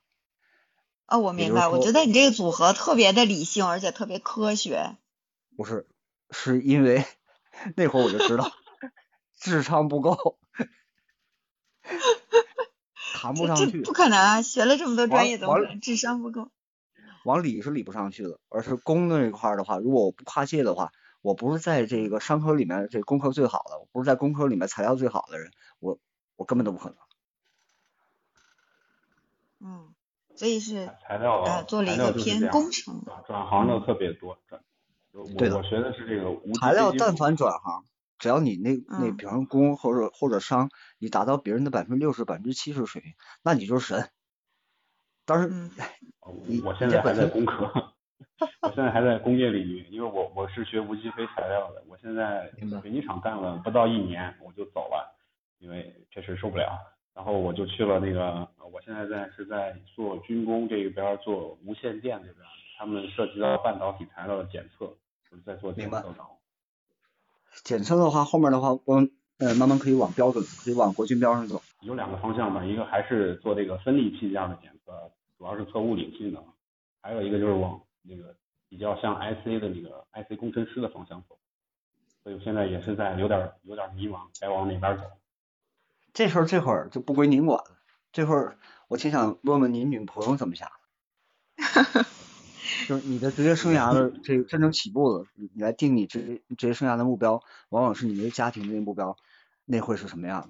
这个影响还是蛮大的。嗯我这不是在说理论啊，可能在说教训，基本上不是经验。我现在我现在唯一，我现在之前一直是在西安上的学，然后在陕西工作，然后嗯，去年疫情闹得比较比较比较凶，就是也就也就痛定思痛嘛，不能不能这个被疫情耽搁，就回到老家了，已经是回到老家，来到四川这边，这边疫情相对影响没那么多，所以说我是先把这个城市确定了，然后我之前在西安的那个女朋友有有有一点难办。哎哎哎我刚想说，我说那个各位 各位，我们好像聊的有点远了，往回扯扯，往回扯扯。再再再再弯回来，再弯回来。推荐哎，我强我强行试一下啊，那个叫什么，在下面在听的小伙伴儿就听到我们刚才说了，这是吧？这个呃，您未来是职业方向，这国之重器、国之大器，这个也涉及到国军工、国航天、国航空，对吧？这个也是方向啊。我们搞野外调查，直接一搞就是一个半月起。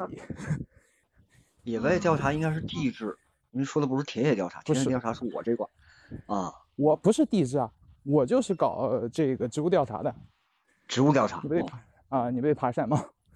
啊，不敢跟您爬。好家伙，好玩啊！那个，我为什么一说一想起来这个军工啊什么的，我都想到了野外特别偏僻的地方，是因为我家有一个亲戚，他是搞航天的，呃，老头儿现在也都是这个设计师什么的，这已经退了，但他就是一辈子都是在那个荒郊野外的地方。不是你们各位理科生能不能照顾一下我这个文科生？我们过了，我们过了，聊的我们聊的，你们都已经聊到宇宙去了，？不好意思，聊不下去了，我聊不下去了还在地。球上呢。哎呀，文科文科生文科生我文科生我说啊一个吧，就是我身边一个一个老乡师弟，他老婆在，呃，他老婆在上交读博读博，他学的新闻学。嗯嗯哎，他这个专业很棒，就是就是一开始和他老婆不熟嘛，就是后来我俩熟了，就是我和我那个老乡熟了之后，他老婆没事来找他，然后他在一块儿吃饭，没事我就问他，我觉得哎，他这个专业其实就业范围挺广的，就包括这个，而且就是说，市场对对对，啊，媒体传播啊，都能用到它包。括教育啊，对，关键是他们好像就是他不是读博嘛，他读硕的时候，他同寝室的同学，就那时候就有不在往上读，然后就去就业了嘛。基本上就是几大地产公司，地产公司的那个市场部，还有广告部。我倒觉得您说的不是他，我说呃，我觉得您说的是您未来的职业走向，这是您感兴趣的。我学生物的老哥，你学生物的又是一个学我生。就是我就是种树嘛。我刚才跟你说嘛，缺一个我在环境说了了，生我化在说是黄材就缺一个缺一个那个环境了，就缺一个环境。我这是什么体质呀、第一次开播，然后就吸了一大波学理理科生在这边聊天。就是学理科都来吐槽嘛，学文科的就不需要吐槽。不不，欢迎吐槽，欢迎吐槽。哎我看张老师在然后邀请上个麦。然后，然后就是每次给他喝酒的时候，他就，我们就俩，我俩就探讨嘛。哎他说，等会儿能不能先打？打断一下，允许我隆重的呃邀请呃不是欢迎一下张志浩老师。对我们都是你的铁粉哦，张老师开麦呗。哎，谢谢谢谢，我我听那个罗斯聊，呃，是那个就是说，呃呃，说到了就业的这个话题的问题啊，我想问一个问题，就是你你在座的各位老师朋友，你们如果再填一次志愿，除了就业，有没有别的因素会影响你呢？比如说爱情，比如说生活，有没有呢？我们刚才聊到这个话这几个话了，张老师。啊啊，我我们大家这个有一个一致的一个结论啊，就是说，嗯、可能除了就业方向以外，我们当时其实聊的都不多，主要说的就是这个学校，呃，可能是地理位置啊、人文环境，有可能我们会重新考虑。没可说是有没有爱情吗？没有恋爱吗？有点哎早啊，张老师。直接把职业小生涯吗就都给拐了点了，这当然重要了。这有点早啊，那你你得前提是中学的时候了就已经有了了爱情，是不是？嗯，我不是说结婚啊，就说爱情，就爱情这个因素是吧？对爱情，就是我对，觉得就是说另一嗯种人生吧，就是认识不同的人吧，就是有可能，或者说这个遗憾，我觉得我这个岁数三十多岁了，嗯，你让我回顾那个说，呃，从填志愿让我改变什么，什么专业呀，什么挣钱呀，什么城市啊，都哎，我都是想，我都还是想到，如果说我要是当时报了本地的大学，哎呀，会不会跟我的嗯女同学样有一些故事呢？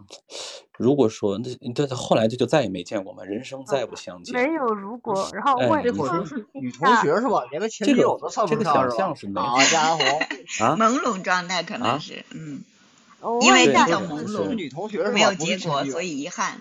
对，哦，明白了。啊，对呀、对呀、没有没有叫什么没有呃做完的梦是最痛的，对吧？对对对，理解理解，嗯，哎，这这个个因素还就让我真没有考虑过，可能是我比较晚熟吧，那那会儿就就 对呀、一直到现在我也是因为嘛，当时择的时候都没有把这个因素考虑进去，嗯对呀、当时我就没有考虑过这个因素嘛，因为那个时候可能我觉得不是晚熟，因为可能那时候觉得这个不重要，那会儿觉得可能，哎，这世界大把的机会，然后会遇到各种各样各各式各样的人，未知。你想十八九、十七八的人肯定觉得未来前途最重要嘛。到了我这个这个油腻大叔的中年年纪的时候，就觉得，哎，为什么？可不可能会有一种可能啊？哎，没有有意思的如果，嗯嗯但是你可以从现在改变呢。然后有同学录就 改变什么？我现好吗在？我的改变就是啊，不不现在我不不不很满意生活呀。怎么说？怎么说？生活是一件事，那个呃，婚姻是一种状态。有同学会有同学嗯去参加吧，再打听一下以前的女同学好吗？哎呀，这个完全破坏了我的想象，你知道吗？这个完全不是那么回事，这个不行，这个不行的，我我非常理解张不能老师的感受嗯，那个坚决不能打听，打听到了之后坚决不能坚决不能 打听，对对对打听打听完之后，你的梦就会碎一地的，你知道吗？没错没错，还是看来留还是在这个嗯这点我很确定，对吧？就是破坏了这种，但是但是就会想嘛，就是你你要没有这个话题的话，我也可能你这个话题勾起了我的回忆，就是，哎呀，这个谁还没有个花季雨季呢，对不对？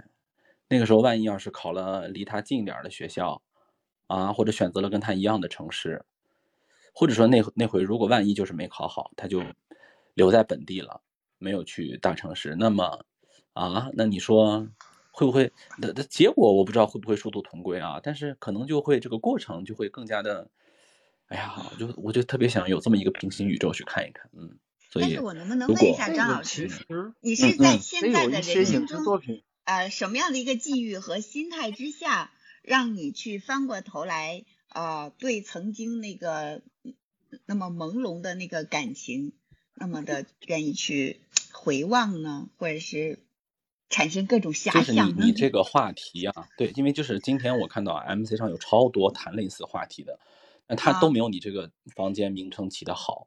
哎呀，他们都起的？很无趣，都是什么？他们都起的都是什啊么？选专业是兴趣重要还是就业重要？哎呀，是啊什么？呃，什么就业更符合什么专业啊？填志愿的什么？啊毫无意思。就你这个特别有意思，影响了你的人生。哎呀，我觉得这 影响人生的东西可能太多了，对吧？真的啊，是有的时，候职业是一个影响专业的一个部分，对吧？城市啊，啊，可能性嗯，啊，然后就让我的，这个心猿意马就跑了起来，然后就让我回哦，到，就是我回想一下，我十七岁的时候，我可能会会不会填别的东西？那我就想，如果说我回到十七岁，就是就是那种电影不是经常反映那种嘛，就穿越回去还能嗯，十七岁的话，什么会影响到我更多？可能就不是什啊，么专业，什么什么城市，可能就是会，如果说再给我次机会的话，我会好好考虑考虑这个嗯可能性的问题。啊，明白明白，这个是今天晚上张老师说的这个因素是今天晚上最浪漫的一个因素，是吧？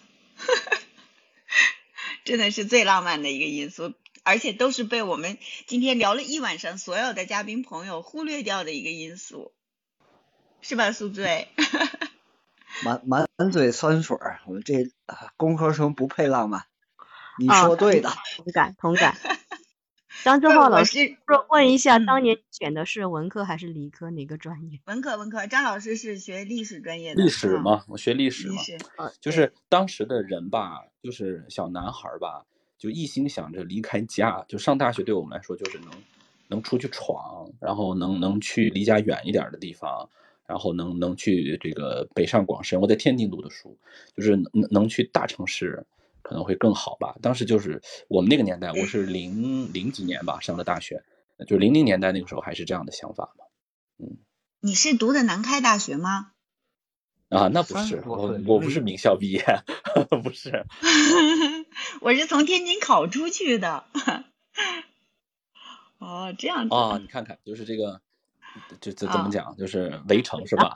呃，你想 对呀、对呀、对呀、对呀、我是 从天津一蹦子就考到武汉去了，完了你是从呃西安是吗？还是哪儿考到天津我是？从太原，我是从太原，哦太原我是从山哦西，嗯，哦，我们当时觉哦得就是沿海的城市就就洋气就好，就当时就觉得啊，就是这个海边的城市就好，因为大山里的孩子嘛，就比较向往这个海边。那抛嗯开了就是刚才您说的这个呃感情的因素以外，那现在你回望一下当初的选择，呃，你有你有什么遗憾吗？没有，我没有遗憾，啊、可能我就是那种特别凡尔赛的人，就是属于学的、干的、喜欢的就重了嘛，就所以就特别的幸福吧，嗯，只有刚才我说的那个遗憾，当然也可能也不是遗憾，就是一个其实也不叫遗憾吧，对，想象啊，想象，啊。是说就这个话题阐发出来的一些想法而已，对吗？也谈不上遗憾。就是对啊，就是就是你想嘛，如果说十七八岁的话，人生有改变，那么读书可能是一个很大的改变吧，不光是学什么。呃，我觉得我们那个年代的人学的东西出来干的不多，我不知道现在啊，就是我我的朋友们，呃像我这样学什么专业就干什么专业的，几乎很少。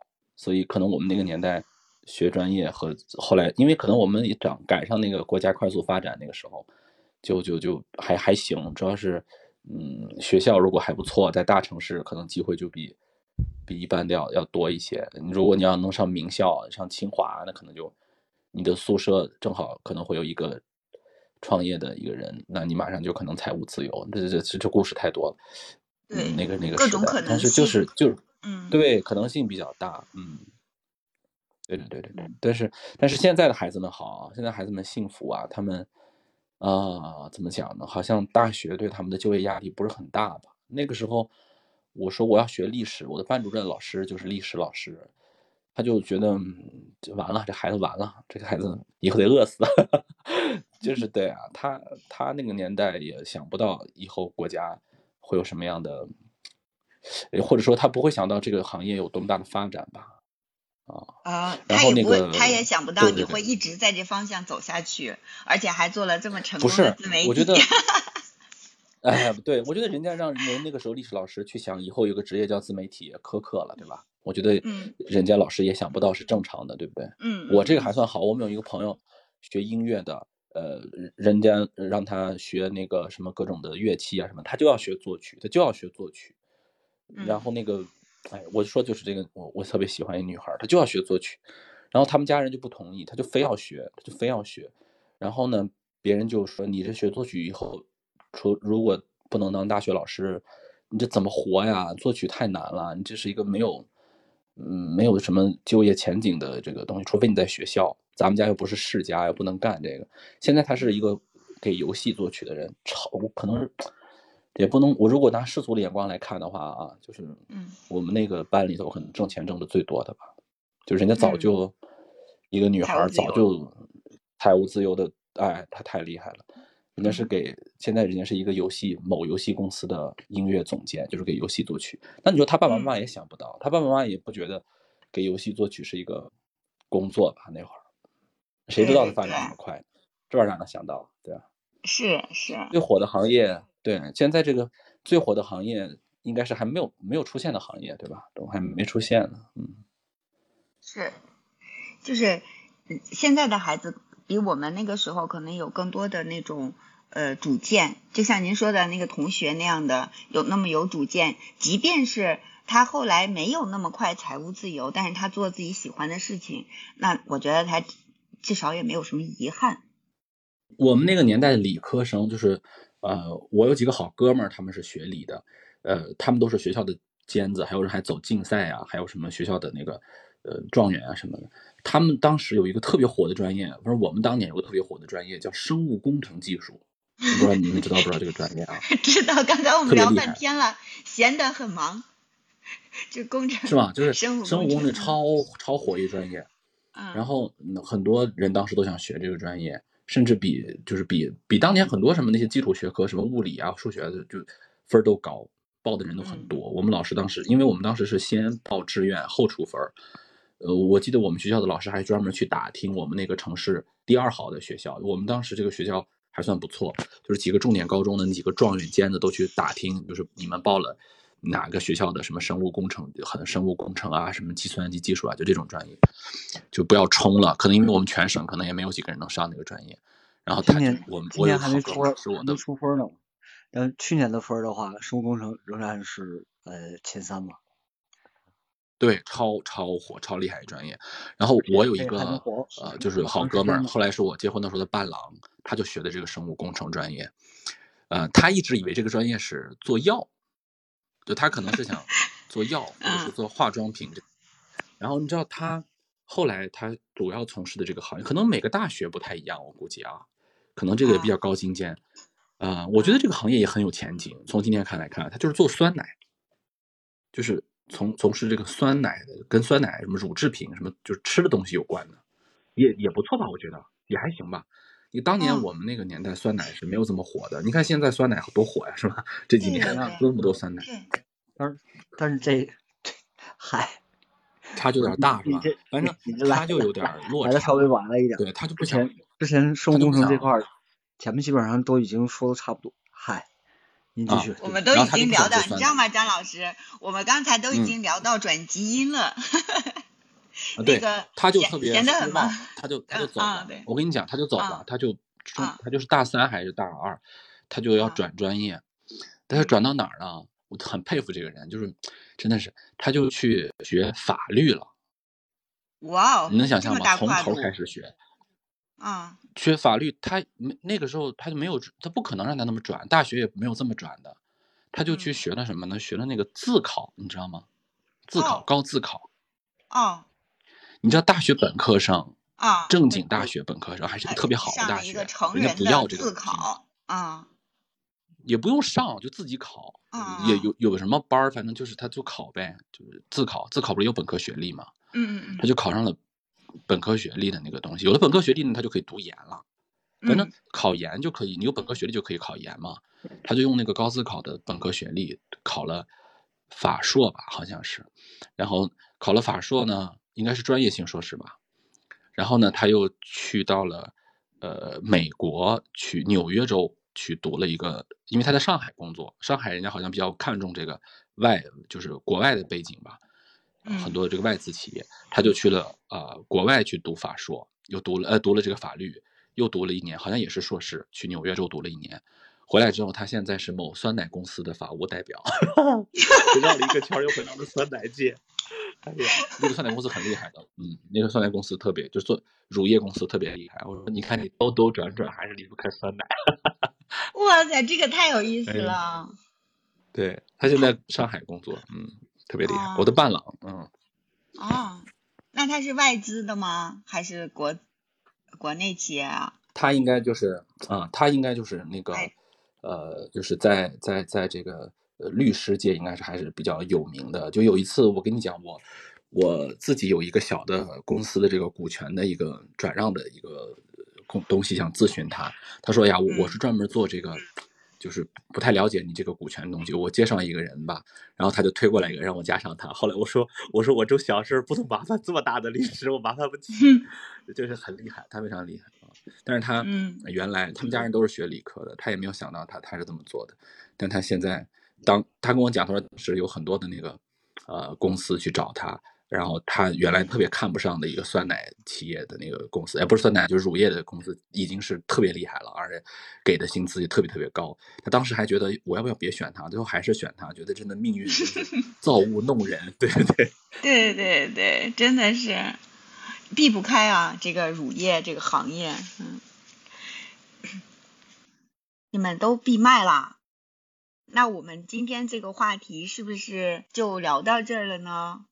非常感谢各位老师，然后朋友们的参与。啊，牛牛你还没说话呢，对不好意思，牛牛。快来快来。我是没有高考过的，我是中考。啊嗯，你现在是中考吗？正在参与中考吗？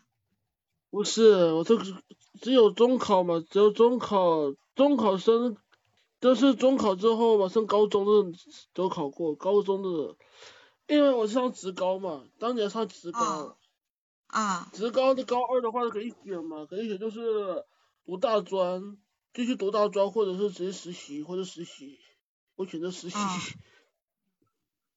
呃，那你现在是处在实习阶段吗？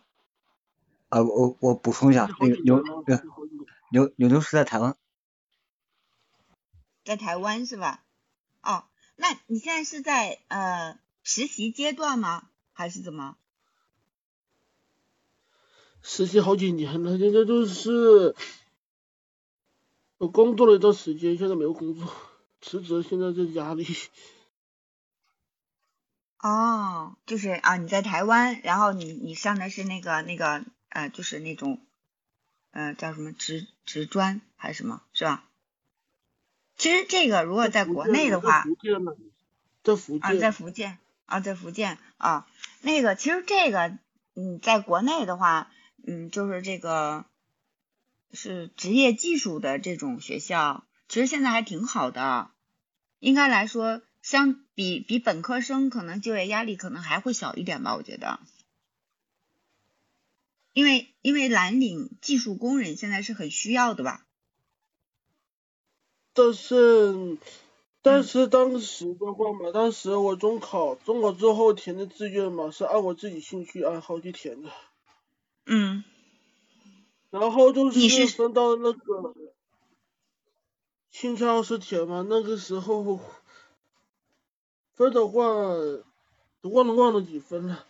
然后那个时候填志愿的，呃，就是按我自己兴趣爱好填的。然后是报考嘛，然后被那个被信息学校嘛，现在现在到信息学校的那个一所学校录取，就是什么动漫设计、游戏开发。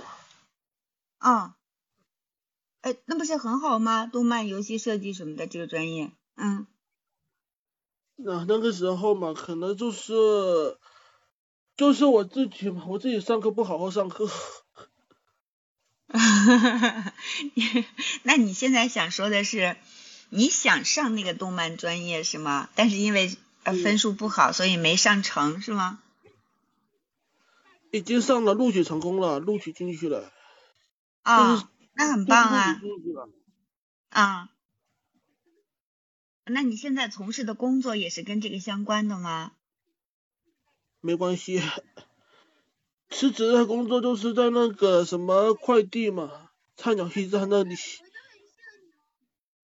哦。都是哦，是这样。做的嘛，做的跟那个嘛，以前做的关系没有关系，半年前关系没有。哦，那你想说什么？就是如果让你重新要是再选一个专业的话，或者说让你重新再选择一下初中。啊，这一段的学习的话，你会怎样？如果是可以重来的话，就好好学。是是是，我们其实都有这样的遗憾，对，都有这样的遗憾。我也想，如果要是高中的时候再努力一点，是吧？没准也能上一个更好的学校，或者。学一个自己喜欢的专业，但是没有所谓啦。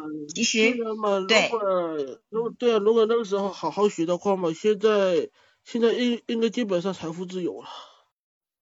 啊，是是是，就是刚才这个张志浩老师不也说嘛，他的同学做那个呃游戏配乐啊，别就是都很厉害，跟游戏相关的、动漫相关的产业应该都还不错，是不是？但是如果要是你你喜欢这个行业的话，其实我们都还年轻嘛，你可以把它把它捡起来，然后去深造一下，或者自己去去嗯深耕一下，完了找找机会，也还是有机会的，对吗？就当初的这个选择，呃，并不能代表我们以后的发展方向。我们还有那么多的时间，我们人生路还很长，还有那么多的时间和机会。来去修正，还还有就是不断的充实自己，对吗？对。对呀，所以加油啊！哎，我们刚刚上麦的小宝，可以开麦聊天啦。哎，你好。唉，如果可以重来。应该是不会想再重来。啊？为什么？那我我没有继续当年读的专业。憾。对啊，应该没有什么没有什么 这个学什么都没关系是吗？那你能告诉我你当时学的什么专业？我在部队读的书啊，我在军中读的书，就是学的哦都是军事专业，啊，部队院校不是傻吗？不过学到很多东西，很多有趣的东西。那你后来毕业以后，那个就是直接嗯在部队服役吗？还是什么？嗯，然后之后我就当厨当厨师？如果可可能想要重来的话，那可能就是会走餐饮学校的。但是想一想，其实也没没什么用，因为很多那种学生派出来的眼高手低啊，嗯就是啊，我在学校学了很久啊，那出来实战什么屌毛都不会，然后装的好像自己很牛逼一样，出去一样被干掉哎。，那个什么，宝爷宝爷，你是戴着耳麦的是吧？你你要不直接接一下手机，这不太听得清楚您说什么。对，不太清楚。像做菜好，比如说厨师、厨艺学院啊，或是美容美发的啊，我认识的，或者是护理啊，那刚刚下去不习惯嘛，刚工作会不习惯，跟学校环境差很多嘛。可是你说做蓝领、技术工，还有一个原因是因为中国中国人普遍的认知，万般皆下品，唯有读书高。虽然我们都知道，嗯，我做到高精尖的技术人员，我也可以领不错的薪水，但是你他妈还是个技术人员。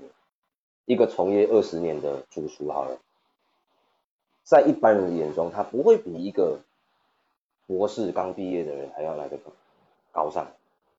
他不就是个不是这厨师好像这跟高尚跟会啊高尚没关系，好吧？对对对，很多人会这么讲。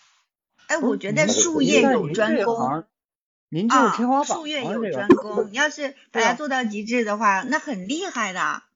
每一每一个行业，你要说到术业有专攻，你读书也可以术业有专攻啊，对不对？可能学技术的吧，有可能年纪比较轻，他就比较没有接触到学士啊，和一般的学科啊。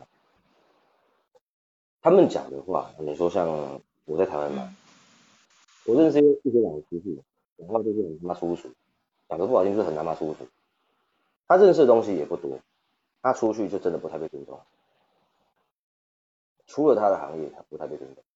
就算他说他在哪一间餐厅当厨师，他也不太被尊重。其实大陆或多或少也有，你们说不会是因为你们不会，但是我们在这个行业，我们就是我们就觉得会。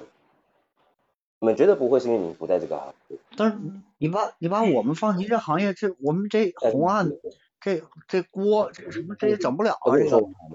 可是，在大陆现在好像我觉得人的认知已经变了很多了。最近这几年说啊，百分之五十要分流去寄宿学校，那是因为大家都想靠学历来翻翻家底，每一每一年那个压力都太大，他想要泄压，他也想把那些不是真正爱读书、能读书的料子，把它引流到其他地方。嗯，但是这些年来，就是不是国家也在提倡这个匠人精神嘛，是吧？就是在一个行业里边，你哪怕就是一个普普通通的工匠，但是你要把它做精了，我觉得都挺棒的，都挺值得尊重的呀。就是我觉得是这样的，就随着社会发展，可能确实出现了人才的断层，比如说就是蓝领技术工人这一层，它就是断层了。那么肯定就是要有一些引导嘛，呃，会会引流一部分的人，适合干这一部分工作的人来去做这个工作，但是并不等于说做这个工作就不高级了呀。没有就凭本事吃饭，我觉得甭管干什么，只要是凭本事吃饭，他都没有呃高下之分吧。钱赚多少，坦白说，对于我们做技术来说，真的是无所谓。赚多少钱我也不知道。不要说你们，不要说坐在下面的各位市井老百姓尊不尊重，连聘请他们的老板都不尊重他们了，你觉得他心不会寒吗？那真是认知的问题哈。那不是认知的问题，那是整个思想。嗯、这是认知的问题。在在在在外国，我之前跟我之前在法国餐酒馆做过，我的客人大概有一半左右都是老外，不要说老外就都外国。我是那间餐厅的头，嗯，厨房的头。我做完菜的时候，客人会邀请我，会感谢我，嗯让他们有一餐好吃的。我没有看见看过一间中餐馆这么干，好吃那他妈是应该的，不好吃让他再干。是的，是的，这个倒是啊，可能跟文化有关系，嗯。可能跟文化有关系。所以我在那间餐厅做出这个，你说有什么长进嘛？就是蛮无聊，做菜也蛮简单，那老子就爽了。每一天晚上，我有营业的晚上，只要忙一点的，嗯或是有活动的，嗯客人都会很毕恭毕敬的把我还有记者师请出来跟我们敬酒。嗯我们会坐在后面，就是他会等我们收完，有一些客人有心的会跟我们聊天，这个就叫被尊重。嗯学校出来的，他有很少，不要说很少啊，为数不多人才能在他原本学习的行业出来的那个工作，他的专业有超过十年。坦白说啦，我其他行业我不敢说啦，你说什么建筑啊、啊美容美发啊，或是专门开车的，我不敢讲啊。至少在餐饮界是不会好的，小十年都不会好。嗯这也是因为一个畸形的教育制度。我如果没有记错的话，中国有一家很有名的书书叫做《行动方法》。嗯，不是，那是用那是用来我如果挖掘机天哪蓝翔有认识行动方法，跟我说，就是我在上海也有认识，就是开做中餐的啦，还有一些台湾的师傅之前在大陆工作的，回来也会分享。厨艺学校出来的，跟你讲没有很屌。像我是从学徒站出来的，我不我不是我不是高手在民间对不对高手是我认识的从高校出来的，宝像 爷那是从高校出来的我。跟那些老发做，我跟那些老发做，那个老发也是从十四岁他就进厨房工作，做他今年四十几岁，嗯三十年，都是这个啊，师傅带徒弟带出来的嗯说首首先，你这听得懂法文，他这讲啥，你这这这得能听得懂，这得是宝爷这一挂的人才能听得懂。要打要打岔，我们是想问的。他就说你在表什么东西？你在学校学的专业，在我这个地方不适用，因为我这边每每一个点营业的方式不一样，我们流程不一样。你不要生搬硬套把学校那个东西搬过来，你不爱你的工作。如果人可以在很早的时候，不要说很早，他可以确立自己想要什么。我认识的很多老发跟老易也是，他们是真的很爱这一行，他们存了很久的钱，上了学校，可能上了 KND，嗯。可能上了 CIA，他是活用他在学校的东西，不是生搬硬套，不是说你老师怎么样，你老师是你主持，又不是，一巴掌打死你，因为他不爱，他不愿意花时间。做技职的，我们私下学习的时间不是在工作上学，我们会花很多自己下班的时候来学。你像我，可能我可能我以前啊最早啊正常的上班都说什么八个小时九个小时，狗屁啊！我每天上班十四个小时，十四个小时之后我可能会要我要干嘛？我要记东西，我要看东西，我要学习东西。我每天睡觉大概四个小时。很多菜品都是自己研发出来的，对不对？你不要说自己研发，你你要去知道为什么，你就会想方设法的去了解很多科学原理，很多食材嗯它的变化，很多食材它的产地、它的味道、它的协调、它的 harmony。嗯。但现在的孩子啊，就是呃，如果要是有一个清晰的想法的话，我觉得啊家长都会支持的，而且以后的发展方向比我们那个时候有更多的选择，还有更多的可能性。他确确实是幸福很多，但是就是关键是要让自己赶紧思想独立起来，能有自己的主见，能判断自己想要什么，然后去追求，是吧？反正现在就是孩子们有有很多时候，因为家长都呵护的比较周全，然后呢，呃，缺乏一些独独立的思考，这个确实也是。不过，嗯，小一辈的孩子们现在他的自我意识会越来越强。我刚才不也说嘛，我亲戚家的孩子打初中开始就知道自己想当心理医生，然后自己就花时间去学习，去年还还通过了一个考试。对，我觉得就很棒。啊、我觉得这样的孩子以后会越来越多的。希望如此啊、啊。我想应该是这样的。对，那个今天不知不觉的，我们已经聊了快三个小时了。这是咖喱第一次啊，在 MC 这边开播，然后认识大家，非常非常的高兴。这么多的小伙伴，这么多捧场，非常非常的感谢。我我接下来我先预告一下，哎，那个这个小宝小宝老师，包括咱们所有的呃直播间的这些小伙伴们，我做个预告吧。就是我接下来想再聊一期话题，是关于啊经典的粤语老歌的。呃，你们有没有兴趣？到时候我们再一起聊一个，好不好？那你就当心小宝开嗓。是吗？他会开嗓的。真的？这也是你熟的朋友吗？这个小宝哥？呃，贤菊、宝爷都都是我老朋友。哦，怪不得，怪不得，那太好了。那个过两天就是得先申请嘛，不是？我今天是属于试一下，但我觉得特别开心，跟大家聊特别开心。然后结识你们也特别高兴，所以我想着就是下一期我们聊一期经典老歌，怎么样？经典粤语老歌，那就得交给下一次的嘉宾了。呃，下一次应该我不会来，因为我比较擅长的会是职业规划这一块的，只能听嘛，唱是唱不了。但是您没让你唱，我们可以聊情怀。可以，没问题。如果有人能现场唱，那就更好了。我本来是想说，呃，聊聊情怀嘛，是吧？经典粤语老歌，对。但是今天真的是非常感谢大家，然后也特别给力啊，特别捧场，然后聊了很多啊，真知灼见。而且我确实也收获了很多很多的知识，尤其是宿醉啊，闲得很忙啊，罗斯啊，涛涛你们啊，给我这个文科生好好的这个补了一课。